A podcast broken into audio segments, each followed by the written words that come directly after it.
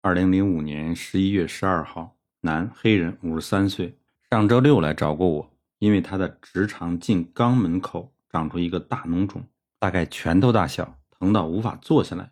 西医用抗生素无效，准备给他开刀切除，他不敢开刀。此人很机灵，他知道一旦开刀，他就会在那里产生瘘管，终身不愈，一生都将使用纱布垫底。相信西医的，请去开刀。然后终身去享用尿布吧。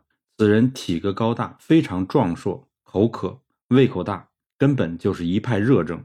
我用经方治疗，经方中有炮附子和白术合用，名为排脓汤。我初剂使用炮附子三钱，白术三钱，然后加些活血化瘀的药来辅助相成。今天来看我，肿瘤消去八成左右，痛也去了很多。于是我各加重到五钱，再给他一周的量，他开心的离去了。读者请务必了解一点：西医治受伤还可以，但是治病就有问题了。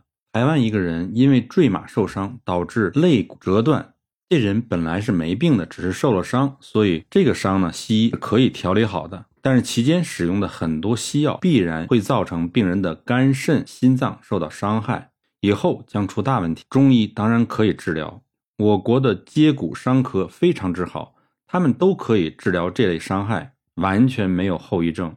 因此，千万不要误以为西医将受伤治好，就以为是将病治好了，这是两码事。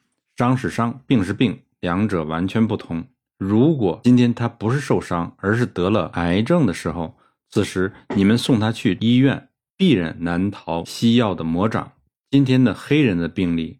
是从别人身上学到的教训，所以他不要开刀，才有今天的结果。如果他先被西医开刀以后，造成了肛门瘘管后，再来找我治的话，结果就非常难治了。